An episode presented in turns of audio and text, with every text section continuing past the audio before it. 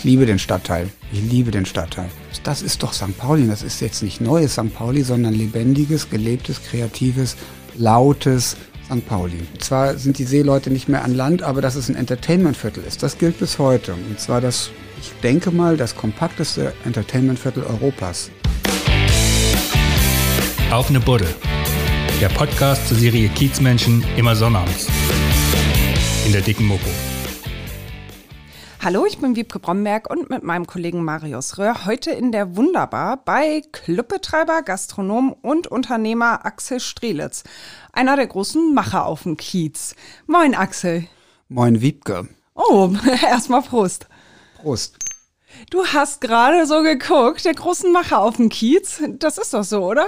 Naja, das ist deine Wahrnehmung. Oder vielleicht, das wird jetzt auch in letzter Zeit häufiger geschrieben, weil wir ja diese ähm, ähm, ganzen Aktivitäten rund um Corona und Testen also, ähm, etabliert haben. Aber eigentlich habe ich mich nie als das empfunden. Ich habe eigentlich immer gedacht, ich mache mein Ding und fertig. So, da kam immer noch eins dazu und vielleicht noch ein halbes hier und noch mal um die Ecke da eins. Aber also das ist ja, das folgt ja keinem Masterplan, sondern es ist einfach passiert.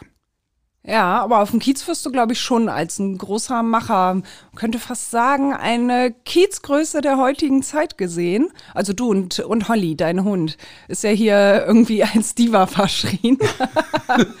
Holly ist ja auch dabei. Holly ist dabei. Wenn sie zwischendurch einmal knurren sollte, sollten wir uns nicht wundern. Oder wenn sie irgendwie hier aufpasst und ein Hund vor die Tür, an der Tür vorbeigeht, das könnte sein, dass sie dann knurrt. Ja, Holly ist bekannt wie ein bunter Hund, wie ein schwarzer bunter Hund. Ein Spitz ist das, sagtest du schon, ne? Ja, ein Zwergspitz und ähm, wiegt um, mit Haar, und das ist ja viel Haar dran, ungefähr vier Kilo, also ein kleines, kompaktes Kraftpaket. Also das überschätzt sich ja manchmal ganz schön.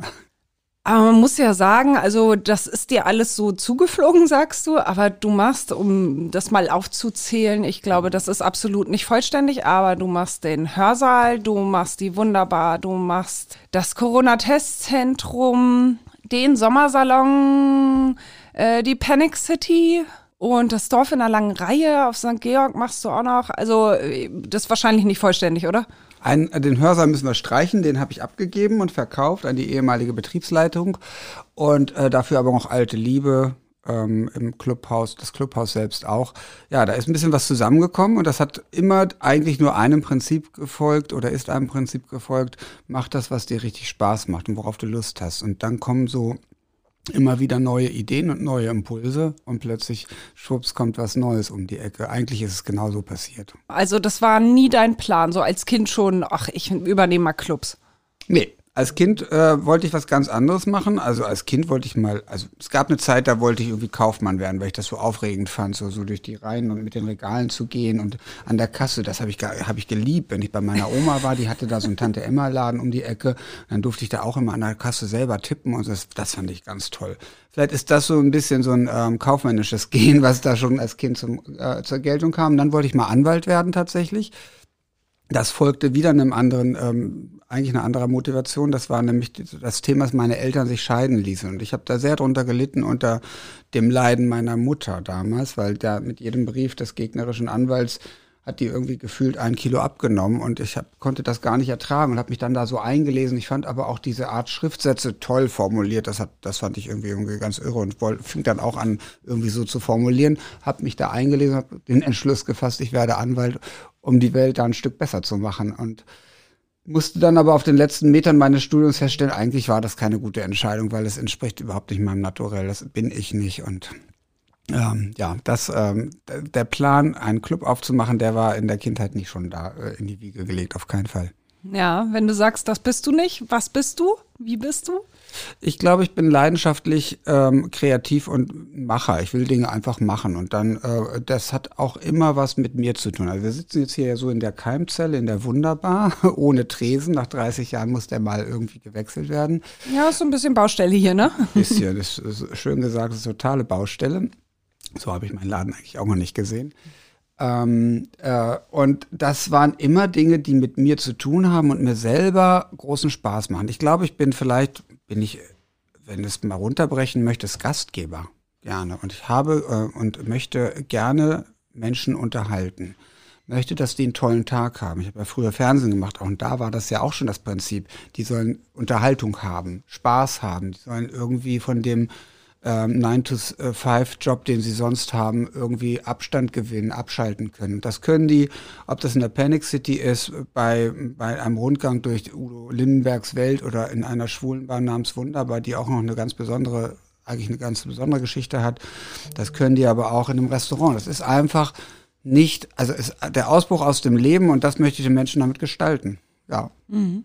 Erzähl mal, du sagst, es ist eine ganz besondere Bar. Ja, ich finde die wunderbar, die wird dieses Jahr 30 ähm, und dann kann man sich ja mal zurückversetzen. Äh, 1991 ist dann quasi die Geburtsstunde der Wunderbar und das war hier immer schon eine schwule Bar an der Stelle. Vorher hieß die Gaylord und hier sehen wir keine großen Fensterfronten, wie wir das sonst aus Bars gewohnt sind. Wir sehen hier eine Tür und da draußen ist sogar noch eine Klingel. Ähm, die gab es früher auch schon so. Das heißt, man hat früher eigentlich geklingelt und dann wurde, hat jemand irgendwie die Tür aufgemacht und Kopf rausgesteckt, passt die Person, die da steht, eigentlich da rein. Und ähm, so war das schwule Leben früher. Also alles im Verborgenen und im Geheimen. Das haben wir ja aufgebrochen mit der Wunderbar. Da äh, wurde die Klingel abgeschafft, aber es ist immer noch kein so transparenter, offener Laden, sondern ähm, und das ist ja dann so ein, so ein Nukleus, ein besonderes Leben hier drin. Und das ist ähm, das braucht eine, finde ich, eine schwule Community auch. Einfach genauso wie es jede andere Community braucht. Irgendwie einen Ort, sich zu treffen, sich sicher zu fühlen, aufgehoben zu fühlen, sich nicht erklären zu müssen und dort äh, dann Dampf abzulassen, auch mal die Sau rauszulassen und zu feiern. Mhm. Insofern Kommen nur schwule Gäste hierher? Also ich war hier vorher noch nicht. Absolut nicht. Hier kommt eigentlich, also wir haben eine Bar für Schwule geschaffen. Die mögen den Laden, bringen gerne auch ihre Freundin, manchmal auch ihre äh, Hetero-Freunde mit. Aber das ist jetzt, ähm, was wir vermeiden wollen. Da wird auch manchmal sortiert und das ist auch kritikwürdig und diskussionswürdig. Dann äh, kommen natürlich auch gerne ähm, heterosexuelle Frauen alleine her, weil sie sich sicher fühlen und sagen, das ist da der Ort, wo ich meinen Abend verbringen kann, wo ich nicht angebaggert werde und gut aufgehoben bin. Ähm, und das ist auch eigentlich erstmal ein charmantes Kompliment. Das lockt auch manchmal schon wieder Menschen an, die sagen, ja, wir wissen, da laufen immer ein paar hübsche Frauen rum, die, die erstmal nichts Böses äh, erwarten und arglos sind. Da müssen wir schon drauf aufpassen. Also das soll also dann werden doch äh, Heteromänner angezogen, die hier die Frauen dann abgreifen das wollen. Das haben wir oder? erlebt und das wollen wir genau nicht. Und deswegen äh, achten wir darauf. Ich meine, Türsteher treffen Entscheidungen, manchmal die falschen, allermeist, in den allermeisten Fällen die richtigen Entscheidungen. Und die müssen da schon ein bisschen drauf achten, dass es das ist, was es sein soll, eine schwule Bar. Mhm. Gab es da mal einen Vorfall hier oder so? Nee, es gibt keinen Vorfall, aber es gibt natürlich Diskussionen darüber, auch bei Facebook, wenn man mal äh, jemanden nicht reinlässt, eine Frau nicht reinlässt und dann so seid ihr jetzt, ihr, ihr seid doch die, die gerade um, um ähm, Toleranz werben und jetzt lasst ihr jemanden nicht herein. Ähm, das äh, muss man dann auch aushalten und ausdiskutieren und erklären, war, woher kommt das denn? Es geht ja nicht darum, dass wir sagen, uns äh, sind Frauen nicht recht oder, aber es ist natürlich erstmal der Ort, der dafür geschaffen ist, einer Community äh, ein Zuhause, ein Wohnzimmer zu bieten. Es ist uns gut gelungen und ähm, ich glaube tatsächlich, es ist uns richtig gut gelungen, weil aus der Wunderbar ist ja noch viel mehr geworden. Mittlerweile sind wir ja auch die, die, die mitbestimmend beim CSD dabei sind, beim Straßenfest, die hier auf dem Center Pauli eine große schwule Area haben mit einem DJ und so. Also das, das hat sich schon etabliert als, als ich denke mal schon auch äh, weit über Hamburgs Grenzen hinaus ist die wunderbar bekannt dafür, was sie ist. Ein, ein schwules Erlebnis. Mhm. Aber als Frau, also ich meine, die Probleme sind dann doch eigentlich, wie ich es jetzt verstanden habe, die Männer, die dann hier reinkommen, um eine Frau abzugreifen? Jo. Oder ist die Frau das Problem? Ähm, eine Frau ist erstmal nie ein Problem. Danke. Also die Frau Für dich ist nicht, das, das nee, würden jetzt wahrscheinlich viele verheiratete Männer so Aber nicht unterschreiben. Wenn ich jetzt sage, das stimmt. Das, also das, das meint dann aber die Partner, der Partner, die Partnerin ist manchmal doch das Problem, gerade in Beziehungen. Ja, das kann man haben. Die Frau ist nicht das Problem, aber ähm, ich sage mal immer, die Menge macht das Gift, oder? Also das ist doch, wenn ich jetzt bedingt nur Platz habe für 30 Leute oder 50 und dann wollen da 30 da, Frauen rein und ich sage, ich muss jetzt aber irgendwie 20 meiner Stammkunden und Gäste abweisen, dann kann ich mir auch das Recht herausnehmen zu entscheiden, wen ich reinlasse und wen nicht. Ja, klar. Ja. Aber eine Frau ist kein Problem. das ist schön. Das, das ist ja auch, also es liegt in der Geschichte der, der, der Homosexualität. Die haben immer ihre liebsten und engsten Freundinnen als Vertraute und als, als, als Bearing-Partner. Immer, ich persönlich ja auch. Also. Ja, hast du auch eine beste Freundin? Ja. Ja. Ja. Schon lange? Schon, ja, schon noch länger als die Wunderbar. Ja? ja. Am ersten Tag meines Studiums in Göttingen kennengelernt und bis heute sehr, sehr, sehr äh, lieb gewonnen und nie aus den Augen verloren. Ja, schön. Ist das das hier in der Wunderbar, was du am liebsten machst? Nee. Oder von all deinen Projekten, was ist dir da so das Liebste? Die Wunderbar ist das Projekt, wo ich am liebsten von den anderen Projekten abends abschalte weil es tatsächlich sowas wie mein eigenes Wohnzimmer ist. Also wenn der Tag rum ist, ich komme ja zwar hier rein und bin Gast und kann hier gut abschalten, bin dann zwar auch immer noch auf, ähm, ich sage mal, im Aufnahmemodus, dass ich sehe, das gefällt mir nicht und das gefällt mir nicht, aber es ist schon der Laden, wo ich zum Abschalten am liebsten hingehe. Aber das ist nicht mein, mein liebstes, ich habe gar nichts Liebstes. Ich habe immer eins, was gerade am, was gerade äh, am meisten im Vordergrund steht, weil es gerade umgebaut wird, neu gebaut wird, ähm, neuen Input braucht, weil es irgendwie ein, weil es einen Relaunch braucht oder weil es ein Problem gibt. Äh, das gibt's immer, das hört ja nie auf. Du denkst eigentlich, jetzt hast du mal alles fertig so. Dann ist es aber nie immer alles fertig. Es ist immer irgendwo wieder ähm, gerade da brennt was, da brennt was und da ist, fängt was an, irgendwie eilig zu werden. Das ist immer so. Ja, ist wie so ein altes Haus, ne? Ja. Bist gerade fertig mit einem, da fängt schon wieder ja. an der einen Stelle an. Kannst schon von vorne anfangen. Ja, so ist das. Lass uns mal von Anfang an so mal ein bisschen durch dein Leben gehen. Du hast ja gerade schon angefangen mit deiner Kindheit. Du bist in Lehrte bei Hannover aufgewachsen. Ja, das hast du gut rausgefunden. Ja, es war nicht so schwer, ehrlich gesagt. das lässt sich schnell Ich erinnere raus. mich kaum an diese Stadt. Nein, das lässt sich aber schnell rausfinden. Ähm, wie bist du da aufgewachsen? Wir wohnten in einer Vier-Zimmer-Wohnung. Wir waren ein, also Mama, Papa, drei Bälle, drei, drei Jungs. Das war eine Vier-Zimmer-Wohnung. Ich glaube 74 Quadratmeter, so wie man in den 70er Jahren irgendwie eng äh, in, im dritten Stock gewohnt hat, wie so Mehrfamilienhäuser aneinander geklatscht, die man da so schnell hingestellt hat und mit einer großen, mit einer großen Wiese davor, also das gehörte zum Haus und das, was man immer dann so hat, dann sind also die Garagenhöfe und ähm, das ist relativ, ich würde mal sagen, das ist kleinbürgerlich und beengt gewesen, auf jeden Fall, ja. Und ähm, hast du es damals schon so empfunden? Nee, nee, gar nicht. Also das, das Schöne war, es gab ähm, äh, einmal über die Straße, es war so eine Landstraße, da hat die Mutter immer, meine Mutter immer vorgewarnt, vorsichtig an dieser Straße, weil da sind die Autos schon so mit 80 km/h vorbeigebrettert. Da gab es so verlassene Gärten. Da war wohl früher mal so eine, so eine ähm, so Kleingartensiedlung und das war ewig groß und wild und ähm, das war eine große Aufregung. Auch man hatte immer so, da haben wir fürchterliche Filme nachgespielt und so. Und da war da noch ein alter Bunker, auch ein Luftschutzbunker. Und das war schon sehr abenteuerlich. Also ich habe das nicht als kleinbürgerlich empfunden. Wenn ich da heute hinkomme, dann bin ich froh, dass ich mich für Hamburg entschieden habe. Ja, und deine Familie da immer noch? Nee, ich habe meine Mutter gerade vor zwei Jahren nach Hamburg geholt. Also umgekehrt. Mein Vater lebt gar nicht mehr und ich dachte, meine Mutter kommt jetzt so in das Alter, dass sie, oder ich komm, ist in dem Alter, nicht kommt in das Alter, in dem sie Pflege braucht tatsächlich. Und ich habe die jetzt zu mir geholt und die wohnt nur 500 Meter von mir entfernt in so einer WG mit äh, sieben alten Damen insgesamt. Sind sieben alte Damen, die rund um die Uhr betreut werden.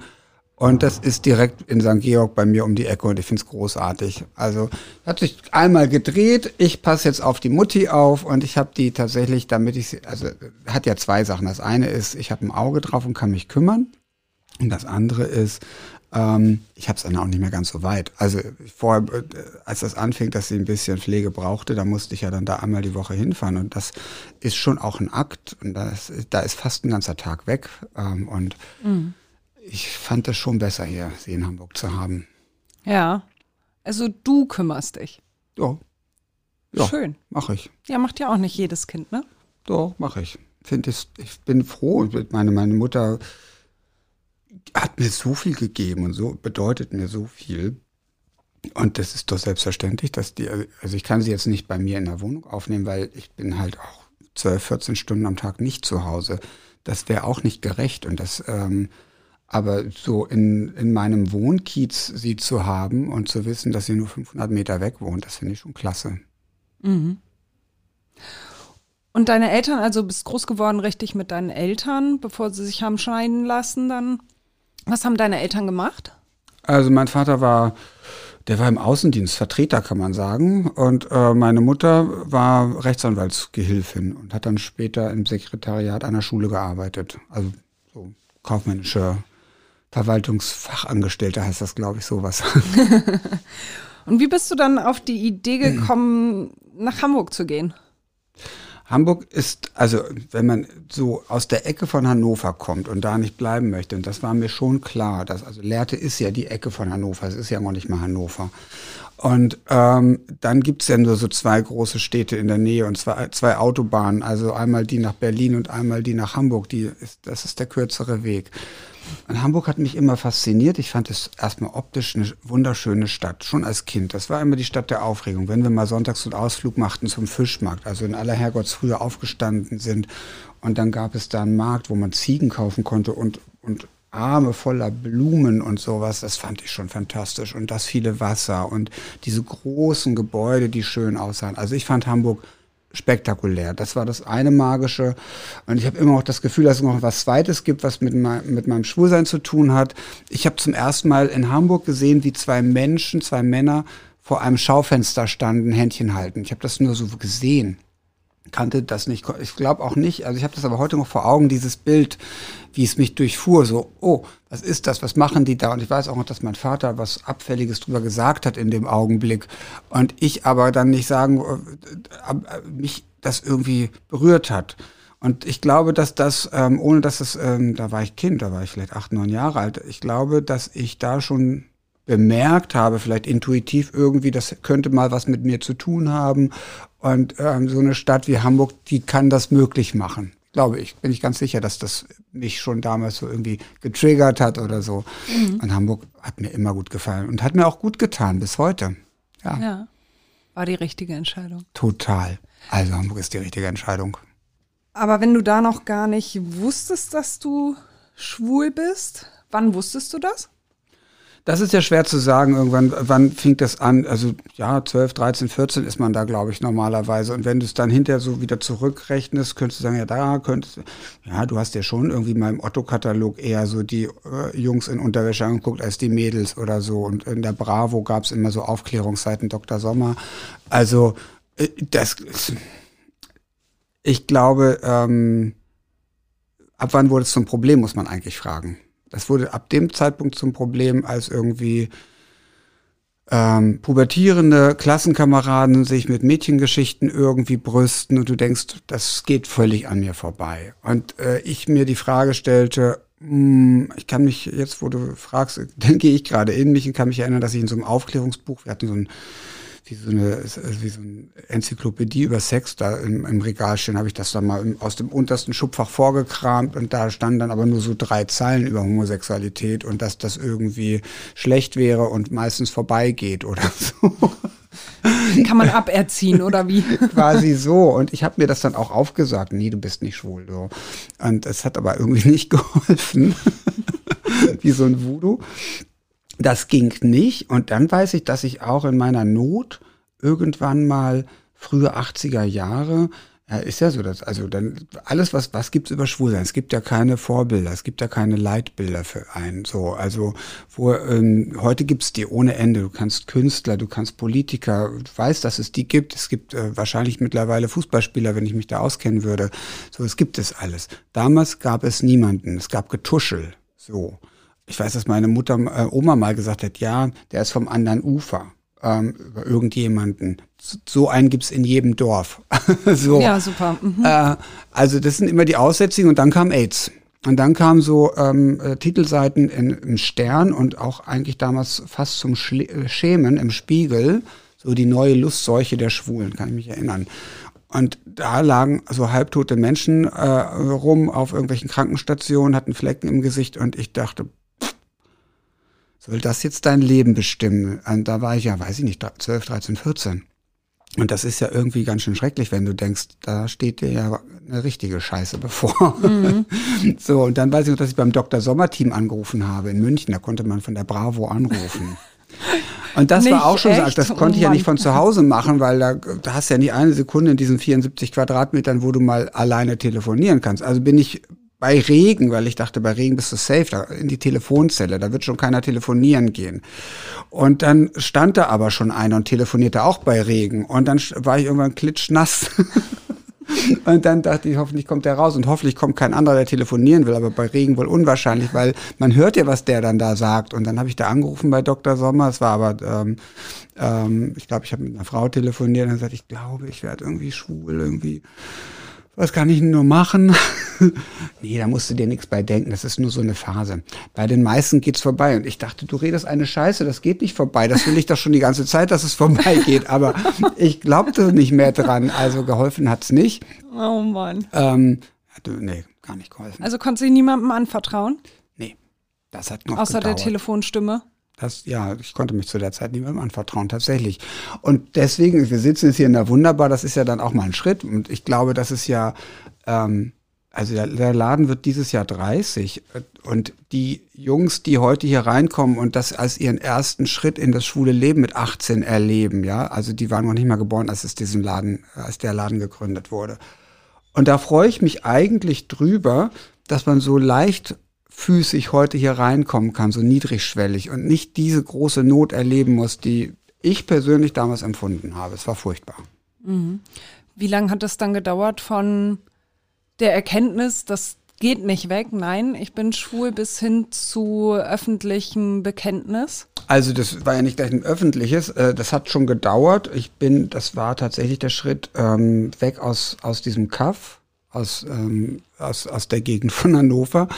Ähm, und ich habe dann mein erstes Studium in Göttingen aufgenommen. So, und das war ganz klar der Grund, ich muss raus von zu Hause, um mich auch emanzipieren zu können. So, und da konnte ich das dann meiner bis heute besten Freundin gleich, die ich da kennengelernt habe, der konnte ich das erzählen zum Beispiel. Und von da an wurde es dann mehr. Und dann sind wir zusammen nach Hamburg gezogen, weil uns Göttingen nicht gefiel und da uns die Decke auf den Kopf gefallen ist, sind wir sehr bald nach Hamburg gezogen, die Claudia und ich. Und ähm, hier war das plötzlich eine Offenbarung. Hier gab es alles. Hier gab es eine schwule Beratungsgruppe. Hein und Fiete gibt es bis heute. Da habe ich dann mitgearbeitet. Und ähm, hier gab es plötzlich eine schwule Disco auf dem Hamburger Berg um die Ecke. Camelot hieß die. Und das Front, also das Front, das war ja, das war ähm, äh, äh, bis heute ein legendärer Hausclub. Ähm, redet man viel drüber, weil dann auch eine, eine Musik äh, stilprägend ähm, entwickelt wurde für Hamburg. Und das war alles anders hier in dieser Stadt. Und das war so, wo, wo bist du denn die letzten Jahre gewesen? Und hier kannst du Dinge möglich machen. Und dann ging es auch ganz schnell über, auch über diese ehrenamtliche Tätigkeit bei Hein und Fiete in diesem Infoprojekt für Schwule und so, dass ich plötzlich das Gefühl hatte, ich muss es jedem sagen. Ich, am liebsten hätte ich den Telefonhörer abgenommen und gesagt, ich bin Axel und ich bin schwul, hallo, was kann ich für dich tun? Das platzte dann plötzlich raus aus einem. Ähm, das ging hier in Hamburg. Also war Hamburg deine Befreiung? Ja, Ja, schön. Und deine Eltern wussten das vorher auch nicht? Nee, meine Eltern, äh, meine, meiner Mutter habe ich es dann in diesem, in diesem Emanzipations- und Coming-out-Rausch auch gesagt. Und dann sagt doch meine Mutter tatsächlich allen Ernstes, ich würde das fast sagen, blöde Kuh. Ja, das wusste ich doch schon die ganze Zeit. Ich dachte, aber ich spreche dich mal nicht drauf an, das ist ja deine Sache. Ich denke so, warum sagst du denn das nicht früher? Ich quäl mich hier. aber, aber das war mir schon klar mit zwölf. Oh, ja, Also da, hättet, ja da hättest du äh, vielleicht ein bisschen Unterstützung brauchen können, ne? Ja, aber naja, also das ist ja auch eine spannende Geschichte, weil meine Mutter dann nämlich, die hat dann ja tatsächlich auch einmal zu dieser, jetzt kommt sie noch mal vor in der Geschichte, Claudia, wir waren dann übers Wochenende bei meiner Mutter zu Besuch und dann hat meine, hat Claudia zu mir gesagt, du, du musst mal mit deiner Mutter reden. Die hat irgendwie jetzt gestern, als du, äh, da warst du nicht dabei, gesagt, ja, hätte man irgendwie ja vielleicht, wenn man es früher gewusst hätte, noch mal was machen können und so. Nach dem Motto vielleicht therapeutisch oder mit einem Psychologen reden oder so.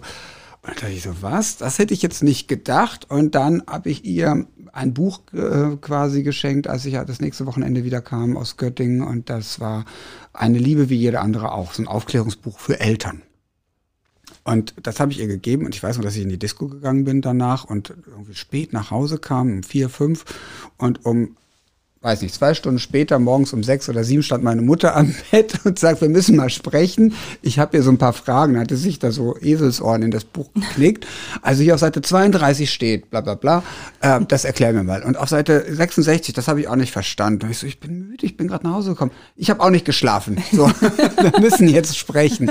Danach war aber das Eis gebrochen und das war dann alles durch. Und ähm, die, die hat dann ja auch nochmal quasi, Eltern haben auch ein Coming-out tatsächlich dann, nämlich ähm, die machen ja am Anfang, glaube ich, das Thema mit, also bei mir war das so in der Generation, heute wird das anders sein, habe ich was falsch gemacht. Also ist ja voller Schuld. Was werden die Nachbarn sagen? Wird das Kind glücklich werden, um Gottes Willen? Mein Kind soll doch, hat doch einen Anspruch auf Glück, ist doch mein Kind, ist mein eigen Fleisch und Blut. Die haben Sorgen. Und ähm, deswegen, und das, diese, das zu überwinden, das nenne ich auch so dieses Eltern-Coming-out. Und das hat sie dann auch gemacht und hat dann auch mal tatsächlich mit ihrem neuen Partner so eine Gruppe von Eltern besucht, die sich ausgetauscht haben. Und das war ganz mhm. toll. Das hat denen ganz viel gebracht. Ja, und dein Vater? Hat er da noch der eine Rolle das, gespielt in deinem Leben? Oder? Der hat in meinem Leben keine Rolle gespielt. Ähm, äh, zu dem Zeitpunkt schon lange nicht mehr. Das war, das war nicht so glücklich mit meinem Vater, muss ich sagen. Ähm, der hat sich nicht sonderlich vorbildlich verhalten, auch uns allen Kindern gegenüber nicht der hatte eine neue Partnerin, der ist damit, glaube ich, überhaupt nicht klargekommen. Im Gegenteil, der hat das irgendwie, er hat sich da sehr despektierlich geäußert, sehr. Mhm. Verletzt sich das noch? Nee, also ich hatte damals immer so diesen, ich hatte damals immer den Wunsch, na dir werde ich es zeigen, ich werde ganz große Karriere machen und ein, eines Tages stehe ich mit einem dicken Auto vor deiner Tür und hupe und du wirst dich ärgern, dass du dich so idiotisch benommen hast. Ähm, könnte ich ja heute machen. Ich fahre zwar kein dickes Auto, aber ich könnte vielleicht eins fahren. Kannst ähm, ja eins ausleihen. Könnte mir auch eins ausleihen. Jetzt lebt er ja nicht mehr. Aber äh, eigentlich denke ich, du armer Mensch, was hast, was hast du alles verpasst in deinem Leben? So. Und mhm. du könntest daran teilhaben, ähm, weil du könntest auch stolz sein wie Bolle vielleicht eigentlich so, was du für tolle Söhne auf die Sp äh, Straße gebracht hast so und auf die Spur gebracht hast. Äh, und da hast du dich deines ganzen Glückes eigentlich selber beraubt. Das tut mir dann schon fast leid. Mhm. So. Ja, das sieht man. dann gehen wir davon jetzt mal weg. Mhm.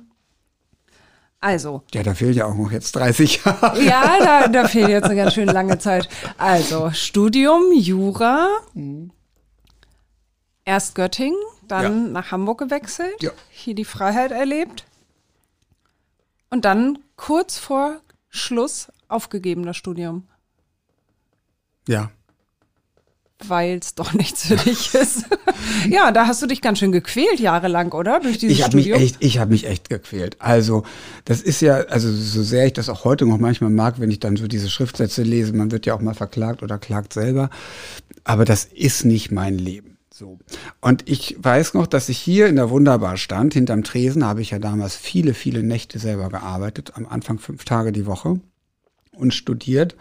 Und ähm, da in der Ecke hinter dir stand so ein Flipper. Und da gab es einmal die Woche kam immer so ein Pärchen, ähm, also Mann und Frau, und ähm, die redeten über Berufliches. Er war irgendwie Plattenmanager bei einer großen Plattenfirma und schwul und sie war damals Redakteurin bei Spiegel TV.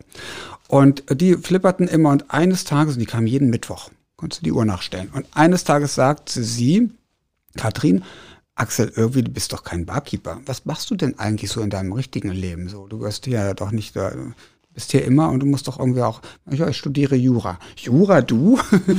äh, nee, da bist du völlig falsch. Willst du nicht mal bei uns ein Praktikum machen?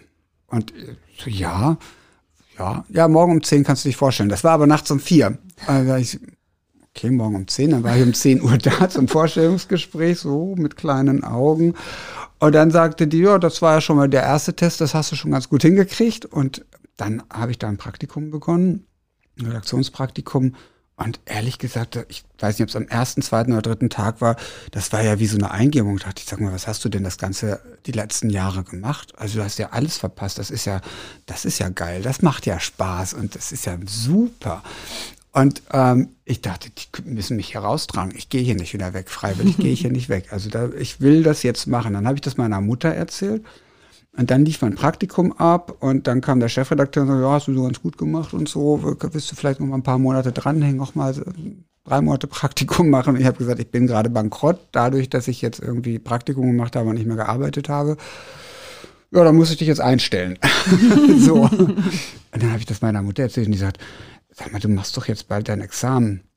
Klammer auf, ja, eigentlich war ich schon mit meinen Scheinen soweit durch. Klammer zu, ich hatte aber irgendwie einen Riesenschiss vor diesem Examen, habe mich da ein bisschen von Repetitorium, das ist so wie Nachhilfe kurz vorm Examen, zum nächsten Repetitorium geschleppt und habe gesagt, Mami, ich mache das jetzt. Die haben mir jetzt einen Jahresvertrag gegeben, ich mache das jetzt. Ja, ja, aber du bist doch bald fertig und du kannst jetzt nicht die ganze Ausbildung da über den Haufen werfen. Da habe ich gesagt, pass mal auf, wir machen jetzt einen Deal und der sieht so aus, ich mache das ein Jahr.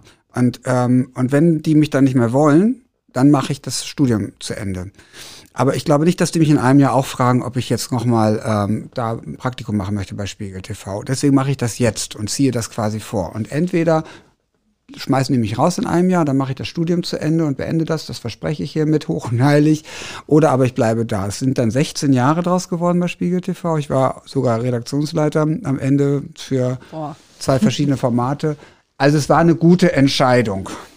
Erfolgreich abgebrochen, kann man sagen, das Studium. Ja, aber auf St. Pauli gelandet bist du durch die Wunderbar, ja? Ja. Also als äh, Studentenjob. Ja, eigentlich noch ein bisschen früher. Der erste Studentenjob war ähm, im Tivoli zur Eröffnung des Tivolis. Das war im ähm, September 91 wurde das Tivoli eröffnet und die suchten über die Hamburger Morgenpost, äh, wurde da berichtet, hier großes neues Theater und die suchen übrigens noch Leute. Und dann bin ich da hingegangen mit ein paar Kommilitonen, die wir alle das gleiche gelesen hatten, die suchen Leute. Und dann bin ich da hingegangen und habe mich da vorgestellt und gesagt, ich suche einen Job. Und dann war ich, ich hatte bis dahin noch nie Gastro gemacht, dann war ich gleich am Eröffnungstag, musste ich da hunderte von Sektflaschen öffnen. Die hatten war ein guter Sekt offensichtlich, die hat alle Naturkorken. und ich habe wirklich bestimmt 200, 300 Flaschen Sekt aufgemacht und hatte richtig Hornhaut davon. Ich habe das ja noch nie gemacht. Also ja. wirklich, hatte nichts von alledem gemacht. Aber es war eine coole, coole Truppe mit riesem Spaß und da waren Schauspieler und dann waren da Drag Queens und dann waren da ähm, Gäste und Prominente und Kamerateams und die Prominenten kannte ich natürlich alle gar nicht und äh, aber das war eine ganz, ganz, ganz, ganz aufregende Zeit. Also es war so geil und ähm, angefreundet habe ich mich mit Cornys Lebenspartner. Mhm. Olaf, der saß da immer ähm, am Tresen und wartete darauf, dass Corny von der Bühne kam und irgendwie wir haben es gut verstanden, waren gleichaltrig und der hat dann irgendwann gesagt, Mensch, wir haben da so eine Bar in der Talstraße ja gerade eröffnet, kannst du da mal aushelfen? Und ich kannte die wunderbar von einem Abend und fand die eigentlich ganz doof. das, war, das, war, irgendwie nichts für mich. Und Wieso dann, doof? Ja, die war, also wenn du dich hier umguckst, jetzt hier ist es rot und, und, äh, und Gold und, und es glitzert und funkelt und die war damals ein bisschen, ich würde mal sagen, puristischer und schwärzer und dunkler. Es war eigentlich ein dunkles Loch und ich fand das freudlos und, mhm. und ich mochte die nicht so sonderlich. Und ähm, dann habe ich aber ausgeholfen und, äh, und ähm, dann als Effekt davon, weil die kannten mich ja schon, die Schauspielerinnen und Schauspieler aus dem Tivoli, die sind dann hinterhergekommen. Und plötzlich war hier auch viel Treiben und viel Spaß. Und ja, so habe ich es lieben gelernt. Und Corny hat dann gesagt, eigentlich, wir müssen dich hier mal zum Partner machen, ähm, weil das funktioniert ja ganz gut mit dir. Da hat Corny ja auch ehrlich tatsächlich ein Händchen für solche Talente zu sehen, immer. Das hat er immer. Das hat er in seinem Theater, das hat er hier auch. Und es äh, war ja auch eine richtige Entscheidung. Ja. Und nach der Wunderbar? Also, ich meine, die Wunderbar hätte ja im Prinzip schon gereicht, oder? Als hätte Aufgabe? ja, hätte gereicht. Ähm, ja, das war wieder so ein Ding. Da kommt Corny und sagt, ja, wir haben da so eine, wir haben da was angemietet am Spielbudenplatz, ähm, da wo jetzt das Clubhaus inzwischen steht, was wir gebaut haben. Und das, da soll eigentlich so, ein so ein Ticket-Vorverkaufsdings da rein, aber das, wir kommen nicht in die Gänge, aber wir zahlen da jeden Monat Miete für. Hast du nicht eine Idee? Dann standen wir da und haben uns das angeguckt und dann sag ich, ja, aber hm, ja, also ich denke mal so, sagt Corny, so, dass wir so im halben, dreiviertel Jahr das dann machen mit der Ticketvorverkaufsstelle für die gesamte Reeperbahn und bis dahin so eine Zwischenlösung. Und dann hatte ich irgendwie, ja, manch, was stellen wir denn da rein? Und dann haben wir mal geguckt, so im Fundus und hatten so alte Klappstühle aus dem Theater, so Kinosessel quasi und so. Und dann kam der Name mir schon in den Sinn Sommersalon, weil es sollte ja nur für einen Sommer sein. So ein Salon für einen Sommer, wo man mhm. abends jeden Abend eine andere Veranstaltung macht und so. Und dann haben wir das gemacht und das war leider dann so ein Erfolg, dass der auch im Winter aufbleiben musste und aus der Ticketvorverkaufsstelle ist dann nie wieder was geworden. Und das ist ja dann so, wenn du das dann ganz gut machst und dann kommt irgendwie jemand um die Ecke und sagt, ja, du bist doch der da vom Sommersalon, wir haben hier irgendwie, und dann kam der Hörsaal in dem ehemaligen Aftershave, also die ganz Alten werden sich erinnern, mhm. dass es da in den Esso-Häusern mal ein Aftershave, auch einen ganz legendären Club gab der pleite gemacht hatte. Und dann kam jemand und sagte, hm, vielleicht wäre das ja, könnt ihr mal gucken und wäre das nicht auch was für euch. Und das passiert dann ja auch so, also dass man vielleicht einen Lauf hat und ähm, äh, ja, dann haben wir den Hörsaal gemacht und so ging es dann halt weiter. und dann das Clubhaus. Ja, auch noch. Das ist ja Clubhaus war auch wieder so ein ne? witziges ne? Thema. Auch eigentlich, das kannst du ja nicht planen. Also wir bauen jetzt da ein Haus, da stand ja vor allen Dingen auch eins. Aber eigentlich war es noch anders. Das war ja der alte Sommersalon war in diesem, in diesem Haus der Sprinkenhof AG drin und das war baufällig. Da regnete es schon durchs äh, Dach und das war so eine Bausünde der Nachkriegszeit. Mal schnell was hingeschmissen, so ein Haus da. Und da wurden ja Grundstücke auch auf Jahre, auf 50 Jahre in Erbbaupacht vergeben, damit überhaupt jemand baut. So, das war ja alles kaputt, kurz und klein gebombt worden. Und das Haus war baufällig, da hat auch natürlich keiner mehr was gemacht, weil ja diese Pachtzeit ablief und dann wurde das Grundstück ausgeschrieben. Und ich habe Conny gesagt, guck mal, wir haben da jetzt drin äh, den Hörsaal, dann war ein anderer Club da drin, On Air, wir machten schon irgendwie auch, haben schon den Spielbodenplatz bespielt als Anlieger.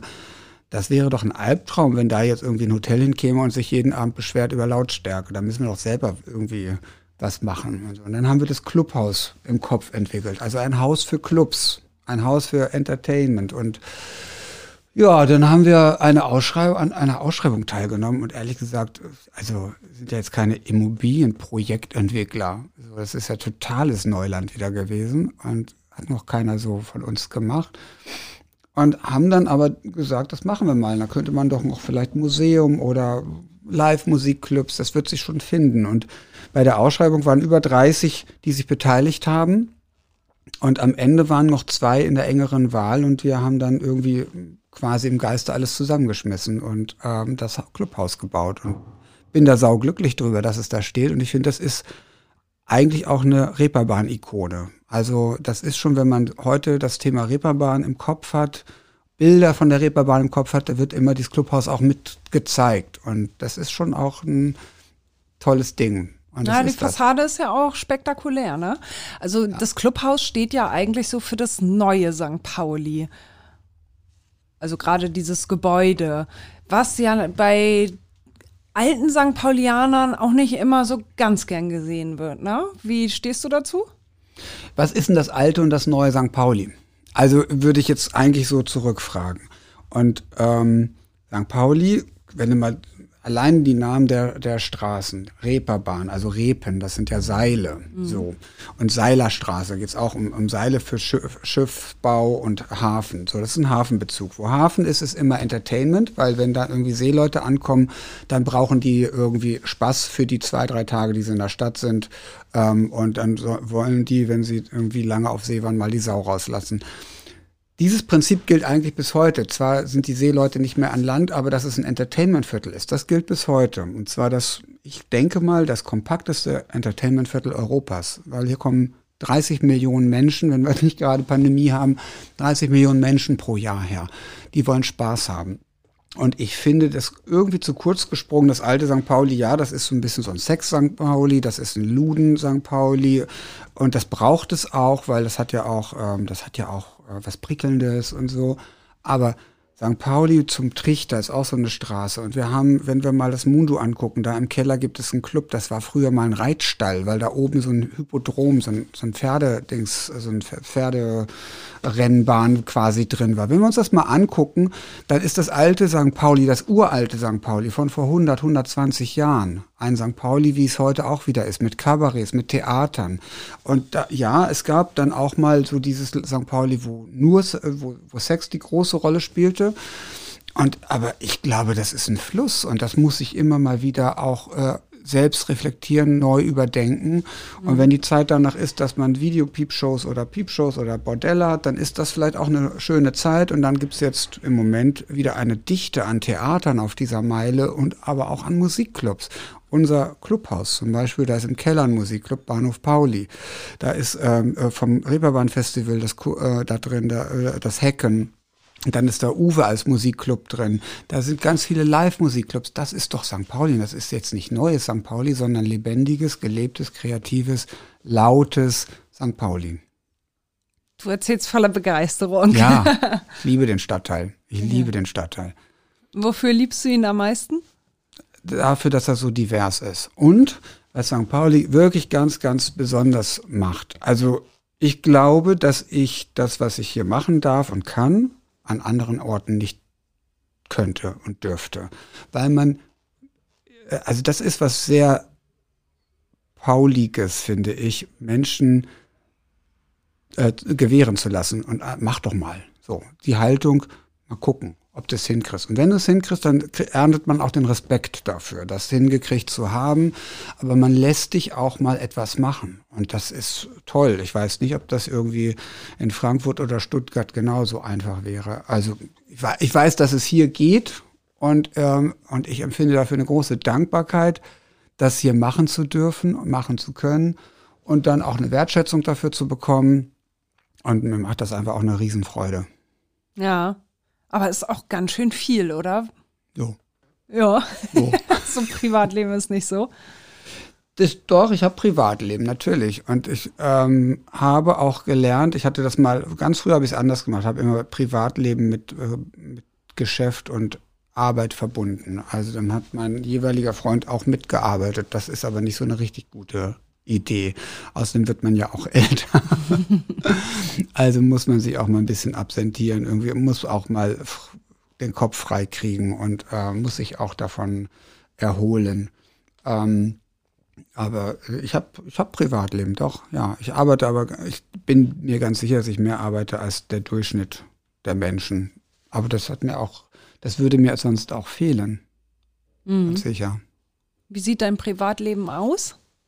Mein Privatleben, wenn wir jetzt mal äh, uns die Pandemie wegdächten, ist mein Privatleben geprägt von Reisen. Ich liebe es zu reisen. Ich liebe es ähm, in, in der dunkelsten Zeit, ähm, so Januar, Februar, mir einen Rucksack zu nehmen und durch Asien zu reisen und äh, nicht zu wissen, wo ich den nächsten Tag bin, ob das jetzt ähm, dann Kambodscha oder Vietnam oder Thailand ist oder so.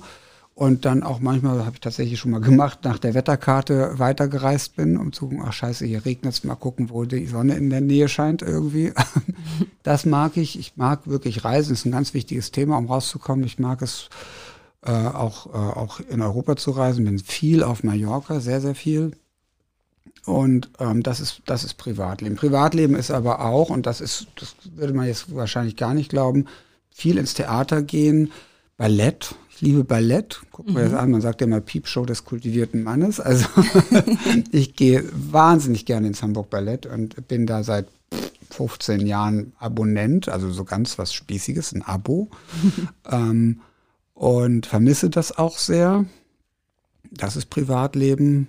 Ähm, und das ist natürlich das Wichtigste ist mein, mein Lebenspartner, den ich sehr, sehr liebe und auch dafür liebe, dass er so viel, dass er so viel Geduld damit hat, dass ich so bin, wie ich bin. Ähm, und das ist ja, zeigt sich gerade in der Pandemie, was man da eigentlich hat an seiner Seite und wen man da hat an seiner Seite ähm, und äh, wie gut man miteinander klarkommt. Und das hat toi, toi, toi echt gut geklappt, die letzten 13 Monate. Da bin ich sehr glücklich drüber. Und zusammen haben wir das Kochen entdeckt, aus der Not eine Tugend gemacht. Wir kochen irrsinnig viel mittlerweile. Und ähm, ja, da, das ist mein Privatleben. Lebt ihr zusammen? Wir leben zusammen, ja. Finde ich auch wichtig. Ja, aber gibt ja auch andere Ja, Modelle, ne? gibt andere Die Modelle. das dann nicht so. Ich will ja das ganze Paket. Ja, okay. Zusammen mit Holly. Zusammen mit Holly, ja. Aber du lebst ja nicht auf St. Pauli, sondern ähm, St. Georg. ja. War dir das zu viel, hier auch noch zu leben? Nö, das hat sich ergeben. Also, das hat sich ergeben. Ich finde ja, also St. Pauli steht ja für die Nacht. Und zumindest auch als die Entscheidung des Wohnens kam, stand St. Pauli noch viel mehr für die Nacht und ist wahnsinnig attraktiv in der Nacht und äh, am Tage nicht ganz so attraktiv. Es wandelt sich, muss man ja sagen. Es ist heute ein bisschen anders. Und ähm, St. Georg ist eigentlich das, ja, es ist auch ein Kiez.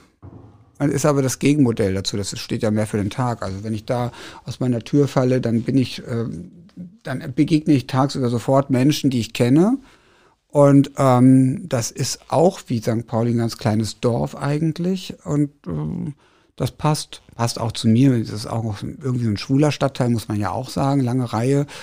Ähm, also das, das, ist, das ist ganz gut. Und was ja auch schön ist, tatsächlich, man muss sich ja auch mal rausbewegen. Also, wenn ich ähm, mit dem Fahrrad, jetzt geht das ja wieder, morgens von St. Georg nach St. Pauli fahre, dann ähm, ist das ja eine Zeit, in der ich ähm, sehe, irgendwie es riecht jetzt anders, weil irgendwie ähm, gerade die Blüte beginnt äh, von, weiß ich nicht, den Kirsch, die Kirschblüte oder so.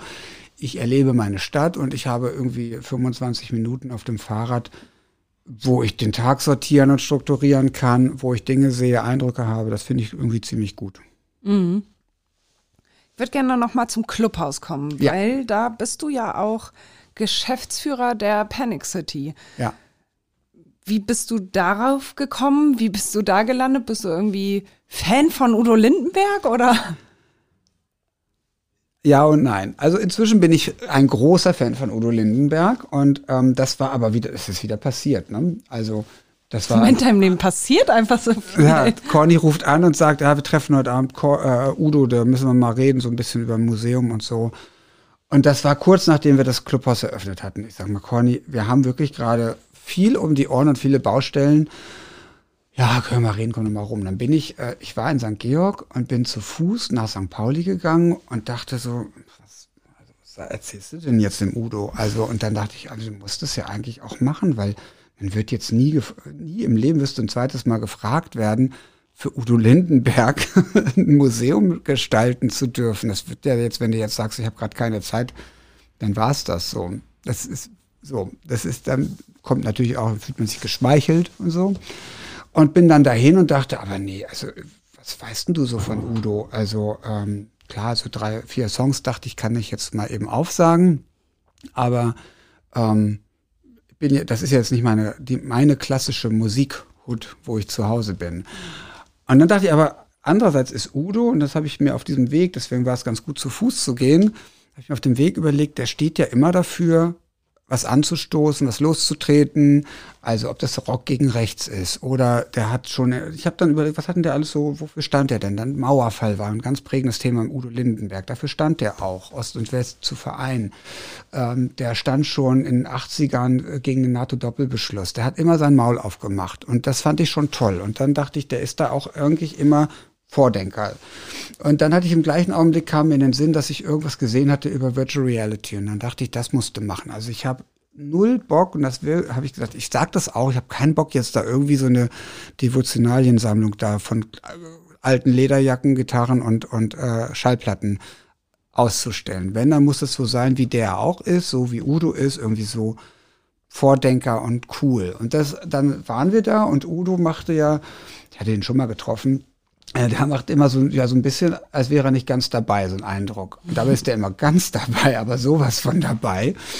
Und dann sage ich so, ich hatte so gedacht, vielleicht mal was mit Virtual Reality. Oh, Virtual Reality, meinst du hier so mit so einer Brille und so, ne? Da du mal, dann können sich ja alle mal wie so ein kleiner Udo fühlen vielleicht und mal merken, wie es ist auf der Bühne. Hast du sowas da im Kopf? Und ich so, und denk so, wow, wo hat er denn das jetzt so, also zack kam das aber wirklich, aber sofort so dahin genuschelt, aber die Idee, und das ist ja im Übrigen heute auch der zentrale Punkt, dass der, die, eine, die zentrale Station in der Panic City ist, dass du auf der Bühne stehst mit einer VR-Brille und das Gefühl hast, du stehst vor 25.000 Menschen im Konzertsaal und Udo steht neben dir und du singst mit ihm zusammen. Den Song Reeperbahn im Übrigen. Mhm. Aber dass er das sofort in Sekunden, zack, und so dahin nuschelt in Udo-Manier und sagt, oh, wie so ein kleiner Udo kann man sich da fühlen, ne? So.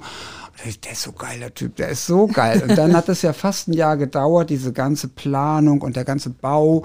Und ähm, ganz ehrlich, ich bin eigentlich jeden Morgen mit einem Udo-Song wach geworden, von dem, also der mich so durch die Nacht begleitet hat, weil das war ja sehr intensiv. Und das geht mir bis heute so.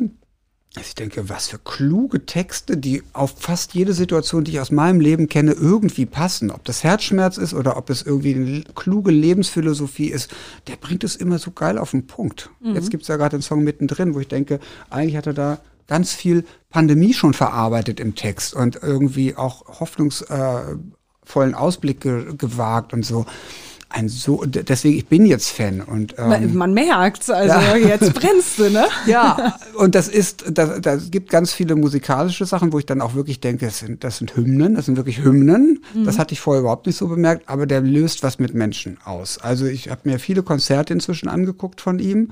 Ich war mal mit auf dem Schiff, auf dem Rockliner und da merkst du einfach, was der mit Menschen macht. Oder bei uns in der Panic City, dann, wenn er dann, er kommt ja oft vorbei, gerne inkognito, was nicht immer so gelingt. Also ich glaube, er wird erkannt, oder? Er wird immer erkannt. Und dann äh, fassen ihn Leute an, sagen, oh, du, du hast uns die Freiheit gebracht, Dankeschön und so. Der hat die Menschen berührt und aufgeschlossen. Mhm. Und das ist doch das, was zählt. Da ist, also ich sage ja gerade Hymnen, deswegen ich mag auch viele Songs, äh, beurteile die heute ganz anders als früher.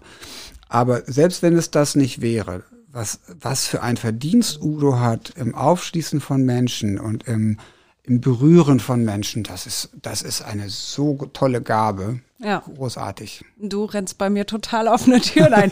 Also Fan finde ich ist immer so ein bescheuertes Wort, aber ein großer Udo-Freund bin ich auch, ja. ja. Absolut. Weil er klug ist und weil er uns viel, viel, viel gegeben hat. Und ja, ist ein ganz wichtiger Teil deutscher Geschichte. Absolut. Absolut. Also wir können sehr, sehr stolz auf Udo sein. Ja, Udo, nun melde dich endlich mal, damit wir hier Kiezmenschen mit dir machen können. Meine Güte. Ich habe hier schon den Pfarrer Kai Schulz auf ihn angesetzt und sonst wie. Aber ich glaube, der hat einfach extrem viel zu tun. Weil ja. rund um seinen Geburtstag und so weiter. Das ist ja nicht mehr lange hin. Aber Udo, Wochen. ich gebe die Hoffnung nicht auf, das mal an der Stelle. Dein jüngstes Projekt, obwohl ich weiß gar nicht genau, ob es dein jüngstes ist, aber ich glaube, es ist dein jüngstes, ist das Corona-Testzentrum auf dem Spielbodenplatz, oder? Ja. Das ja. war jetzt das Letzte, was du gemacht hast. Ist das aus der Not geboren, weil deine ganzen anderen Projekte brach liegen aufgrund der Pandemie oder wie bist du darauf gekommen? Damit hast du eigentlich schon alles gesagt. Ah, okay. Schlecht, machen wir nochmal. ähm, ja, was machst du denn so, wenn so eine Pandemie, das ist ja auch meine erste Pandemie, wenn du dann da so äh, nachts dich sorgenvoll durch die Welt googelst. So, und so war das letztes Jahr im April. Also, eigentlich war das letzte Jahr so, dass ich dachte, das startete außergewöhnlich gut und wir haben uns die Zahlen angeguckt, wir haben, wie man das so macht, auch einen Ausblick aufs Jahr gewagt und haben irgendwie Workshops gemacht, was machen wir dieses Jahr mit unseren Betrieben und uns war irgendwie klar, das wird das Beste werden, das beste Jahr. Und dann kommt Corona einfach mal so frecherweise um die Ecke. Und im April, erster Lockdown, war alles zu. Und ich dachte so, da war das auch mit diesen Hilfen nicht klar. Die Konten schmelzen ab. Ähm, wie lange hält man das eigentlich durch? Was macht das mit dem, was du dir da aufgebaut hast? Auch, auch tatsächlich die Frage, was macht das gesundheitlich mit dir? Wie gefährlich ist denn das eigentlich wirklich? Und äh, was macht es mit deinen Mitarbeiterinnen und Mitarbeitern? Weil äh, das ist auch ein ganz großes Thema. Wie überleben die das wirtschaftlich? Weil Gastronomie ist richtig also richtig angeschossen, weil äh, du mhm. kriegst da meistens Zulagen, du kriegst noch Trinkgelder, die du mit einpreist und plötzlich kriegst du irgendwie 60 Prozent von, von irgendwas und das ist dann viel weniger als 60 Prozent und dann kommt ja keiner klar. Und so habe ich mich da ähm, dann, ich habe gegoogelt und dann fand ich äh, Jonas Schmidt-Scharnasit, das ist der Professor für Virologie vom äh, Bernhard-Nacht-Institut, mhm. der sagte, Mensch, fangt an, mit diesem Virus zu leben, weil es bleibt, das geht jetzt nicht weg. Und dann dachte ich, der hat doch so recht. Also einerseits fand ich das doof, dass er recht hat, dass es gut ja, bleibt. Wie alle. Aber ich dachte auch, ja, ich hatte am Anfang mal gedacht, ich lege mich hin und schlafe einfach mal jetzt bis zum 1. Januar und jemand weckt mich wie Dornröschen und dann sagen wir, zack, die ganze Pandemie ist vorbei. Mhm. Das wäre doof gewesen. Wahrscheinlich dann bis 22 hätte ich schlafen müssen. Jedenfalls habe ich dem geschrieben und meine Sorgen mitgeteilt und der hat geantwortet und eigentlich habe ich nur geschrieben, um es mal loszuwerden. Ich dachte, das war wie so ein Seelenstriptease. Und dann hat er mir geschrieben und gesagt, lassen uns doch mal einen Kaffee trinken. Bernhard Nocht Institut ist ja um die Ecke. Wir sind ja Nachbarn. Das sind ja auch nur 200 Meter zur Reeperbahn. Und dann ähm, haben wir gesprochen. Ich war sehr aufgeregt, also dieser berühmte, berühmte Virologe. Virologen sind ja berühmter zurzeit als Lady Gaga. so. Ja. Und ähm, dann ähm, habe ich gesagt, wie könnten wir denn nicht, wenn wir uns jetzt beide testen würden hier und jetzt mit einem PCR-Test, wie lange könnten wir eigentlich sicher sein, dass wir einen anderen nicht anstecken, selbst wenn wir zwischenzeitlich was eingefangen haben sollten? Und der hat gesagt, das rechnen wir mal. Das haben wir so noch gar nicht gerechnet. Und kam dann mit seinen Epidemiologen, äh, das sind die, die da für Mathematik zuständig sind und für mhm. diese Modellrechnungen, äh, auf 36 Stunden. Dann habe ich gesagt, können wir uns nicht diese 36 Stunden zurückerobern und in diesen 36 Stunden etwas machen? Weil da sind wir doch safe. Dann hat er gesagt, ja, wenn man das digital verfolgt, dass wir alle getestet sind und sie datensicher machte. Und dann habe ich ähm, einen meiner engsten Freunde, Heiko Fuchs, der ist IT-Unternehmer, dazugeholt. Der hat schon so ein Ticket, äh, Ticketing-System damals entwickelt als äh, IT-Unternehmer. Ich gesagt, Heiko, das ist die Aufgabe. Wir haben hier 36 Stunden. Wir müssen zuordnen, dass ich ich bin und dass man das überprüfen kann und du bist du. Und das muss irgendwie mit einem QR-Code und mit einer App gelöst werden. Also irgendwie besser als mit irgendwelchen Armbändchen beim Konzert. Und so kam dann unsere Corona Free Pass App. Und die haben wir letztes Jahr schon im äh, August dann der Sozialbehörde vorgestellt, sind zum Reeperbahn Festival gegangen und gesagt, können wir nicht bei eurem nächsten Festival, sagen wir mal, einen Club rausnehmen und mal zeigen, was so eine App kann, wie man das dann doch mit diesen 36 Stunden sich das Leben zurückerobert. Und ähm, ja, dann hat er, dann haben wir das gemacht und die haben sich nicht getraut. Das ist schnell erzählt. Und mhm. wir haben dann aber gesagt, dann machen wir jetzt ein Testzentrum. Wir machen PCR-Tests am Spielbudenplatz. Mittlerweile kann es gar nicht zählen, weil ich es gar nicht genau weiß, aber 60, 70.000 bestimmt schon. Mit dem, das muss man sagen, günstigsten Test in ganz Europa. Keiner hat das jemals für 24 Euro angeboten. Auch das äh, muss man mal sagen.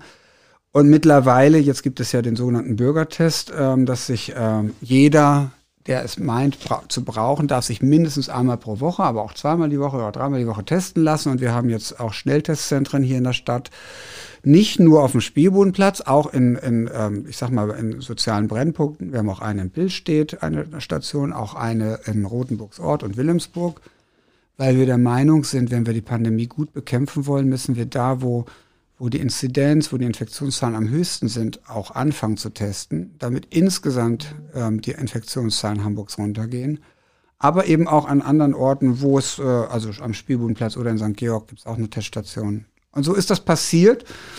Und das hat ja mehrere Aspekte. Also es hat den Aspekt, eine Aufgabe zu haben. Das hat ähm, tatsächlich den Aspekt, was zu tun zu haben und nicht, und nicht tatenlos zuzusehen, wie der irgendwie der Teppich immer mehr weggezogen wird. Und das hat den Aspekt, wir arbeiten jetzt wieder alle. Also fast, also ich habe jetzt meine DJs, meine Musiker, meine Künstler, meine, meine Event-Veranstaltungsplaner, Betriebsleiter, ähm, ähm, die sind alle wieder am Arbeiten. Die sind alle da im Einsatz, alle, oder wie? Alle. Und Leute aus dem Tivoli, die sonst auf der Bühne stehen und in der heißen Ecke singen, die machen jetzt äh, Gurgelprobenentnahme und so. Also es ist ein bunter Haufen bei uns um die 200 Menschen. Also wenn man mal die Leute auf dem Kiez, die Macher und die Leute hinter den Kulissen kennenlernen will, dann muss man zum Testen gehen. Das ist richtig. Also da kann, kann es sein, sehen. dass da eine Sängerin hinter der Glasscheibe steht und sagt, ähm, jetzt einmal schön gucken. ja, aber wirklich, es ist so. Und ich bin da eigentlich auch ganz glücklich und froh, stolz drauf, dass die alle wieder was zu tun haben. Ja. Und das ist ja dann plötzlich wie so ein Familientreffen auch. Also, ah, du bist auch da, wie toll, wir haben es so lange nicht gesehen. Das ist ein Aspekt, also eine Aufgabe haben, Arbeit wieder anbieten können. Und ich finde es einen wichtigen Aspekt, äh, auch einen gesellschaftlichen Aspekt, ähm, dass wir Testangebote machen. Und äh, um, also das ist ein, ein Schritt von mehreren, wenn wir, bis wir mal alle geimpft sind, irgendwie ein Stück Leben zurückzukriegen sich das zurückzuerobern. Weil wenn es so ist, dass wir irgendwann nur Außengastro aufmachen dürfen, aber auch nur mit getesteten Menschen, dann muss es auch das Angebot geben. Wenn wir irgendwann das Theater oder den Club aufmachen wollen und die nur getestet da rein dürfen, dann müssen wir das Angebot haben. Das nützt nichts, da nur in, in der Theorie drüber zu sprechen. Ja, eigentlich war der Plan ja aber auch so ein bisschen eine Perspektive für eine, die ja. Kiezbetreiber ja. zu schaffen und das ja. ist ja bis heute gar nicht passiert. Bist du da enttäuscht? Also äh, ja, jeden Tag wieder und jeden Tag auch wieder nicht, weil äh, also ich kann jetzt natürlich auch finsteren Gedanken nachhängen oder auf der anderen Seite sagen, ich, ich reagiere darauf. Also das geht ja beides. Und ähm, ich gehöre, glaube ich, zu den Letzteren, die sagen, ich reagiere und mache was damit. Und ähm, guck mal, wir sitzen jetzt hier in der Baustelle, die wunderbar soll schöner aus der Krise hervorgehen, als sie da reingegangen ist. Und das gilt auch für andere Läden. Ähm, das gilt auch, das gilt auch für den Sommersalon, wo ganz viel Schönes gerade gebastelt und gestrichen wird. Und das gilt auch für den Bahnhof Pauli, wo wir gerade ganz viele Sachen machen. Wann, wenn nicht jetzt? Wenn du einen Laden hast, der 365 Tage eigentlich geöffnet ist, dann ist nie der gute Zeitpunkt zu renovieren. Ist immer mhm. blöd, passt nie. Und jetzt haben wir gesagt, dann machen wir es jetzt. So. Und äh, weil ich glaube, dass es eine Zeit nach Corona gibt. Und das wird eine schöne Zeit werden. Und ich glaube, wir werden danach erst recht wissen, was wir entbehrt haben, weil wir das schon mal kennengelernt haben, wie scheiße das sein kann. Und das wird ein Riesenfest. Ich träume immer davon, dass wir vielleicht irgendwie im Ende September Silvester feiern könnten, weil wir haben ja jetzt ein Silvester verpasst. Man hat uns ja ein Jahr gestohlen. Ich stelle mir mhm. das so vor. Also ich habe letztes Jahr, ähm, zu Beginn der Pandemie, habe ich Albert Camus gelesen, Die Pest äh, gehört. Ich will nicht sagen, ich habe gelesen, das wäre gelogen. Ich habe es gehört als Hörbuch. Und ja, ich warte da drauf, dass wir jetzt so, dass wir zum Abschluss der Pandemie sagen, jetzt machen wir einen Riesenfass auf und jetzt lass, machen wir eine Riesensause. Und das, ich glaube, wenn wir das machen, dann bitte hier auf der Reeperbahn. Und das wird ein so geiles, ich krieg gerade Gänsehaut, drüber es wird ein so geiles Spektakel, was wir hier abfeuern, weil wir dann alle wieder da sind. Und das macht mich auch sehr hoffnungsvoll. Ich glaube, wir werden dann alle wieder da sein, die kleinen Kaschem, die großen Läden. Und was ich dann nicht vermissen werde, wenn es denn weg sein sollte, sind irgendwelche Ketten. Also so das, äh, das, aber ich glaube, alles, was so Inhaber geführt ist, wird es ja, schaffen. Denen geht es ja aber verdammt schlecht und auch dieses Thema renovieren und jetzt die Zeit nutzen, das kann ja einfach nicht jeder, weil, weil er nicht mal weiß, wie er selber seine private Miete zahlen soll, ne? Das ist, das ist, ähm, äh, ist eigentlich ein großer Skandal, weil äh, die Überbrückungshilfen immer dafür da sind, dass deine Fixkosten getragen Na klar, 90 Prozent, so. ne? Jetzt äh, ist nachgebessert worden und deswegen haben wir auch gesagt, dann können wir jetzt auch tatsächlich renovieren. Dann nehmen wir jetzt nämlich Erspartes dafür. Ähm, am Anfang war ich da auch so, ich sag mal, hanseatisch zurückhaltend äh, und dachte, wir müssen das Geld zusammenhalten, was da noch ist. Und jetzt ähm, gibt es ja sogar bis zu 100 Prozent. Und es ist jetzt auch zum ersten Mal ähm, für gerade das, was du ansprichst, für die Inhaber auch ähm, ein, eine, wie, wie so eine Art ähm, ja, Lebensunterhalt mit eingepreist in die Überbrückungshilfe. Also das ist ein Monster, ein bürokratisches Monster. Also das ist wirklich Horror. Ich weiß nicht, wie so ein kleiner Ein-Mann-Betrieb das hinkriegen soll. Also ehrlich gesagt ist das wirklich mit diesen Formularen.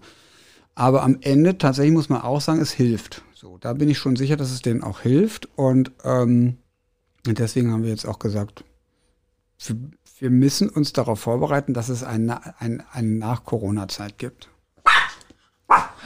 So, Holly. Hilfe. Was ist denn jetzt passiert? Ist jetzt, ist jetzt ein Hund am Laden vorbeigegangen. Gott, habe ich mir ja schrecklich. Ja, es, es, glaubt ja sonst auch keiner, dass der Hund wirklich, dass Holly wirklich dabei ist, oder? ja, du wolltest auch noch mal was sagen. Jetzt so. zum Abschluss einmal. So, letzte Frage. Und zwar hast du in einem Interview, Holly, jetzt bin ich dran. Jetzt sei mal lieb. Lieb gestern. Okay, so, jetzt aber. In einem Interview hast du gesagt, dass du dir sicher bist, dass wir 2021 einen großartigeren Frühling haben werden als letztes Jahr. Äh, jetzt haben wir 2021, es ist auch Frühling. Gibt es irgendetwas, was jetzt großartiger ist? Ah, also ich glaube, das Einzige ist, was großartiger ist äh, als vor einem Jahr, ist ähm, im Privaten mir sicher zu sein, dass ich den richtigen Lebenspartner an meiner Seite weiß, weil das hat sich über 13 Monate Pandemie sehr bewährt, unser Projekt ähm, Partnerschaft. Das finde ich großartig. Ähm, da habe ich einfach ein besseres Gefühl als vor einem Jahr, weil das am Anfang, ja, weißt du ja gar nicht, wie, wie hältst du das aus, Tag und Nacht in, einem, äh, in, in einer Wohnung.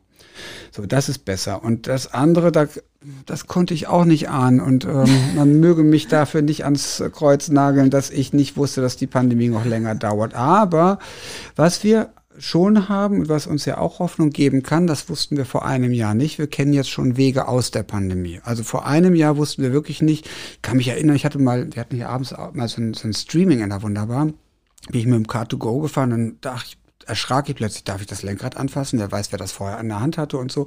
So Sachen äh, ganz praktisch im Fahrstuhl. Oh Gott, wer standen hier vorher drin und so.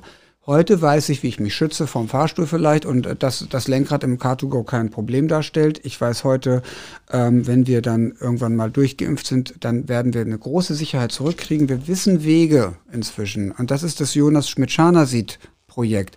Lasst uns anfangen, mit der Pandemie zu leben. Wir wissen nicht, wann die vorbei ist, aber wir können ganz viel auch mit der Pandemie machen. Das ist dieses Frühjahr tatsächlich besser als vor einem Jahr, weil wir mehr Gewissheit und Kenntnisse haben. Dann hoffen wir alle mal, dass das hier irgendwann mal wieder losgeht. Allerdings, darauf auch mal anstoßen. ja, darauf trinken wir gleich noch ein. Ich danke dir sehr für das Gespräch. Ich danke dir.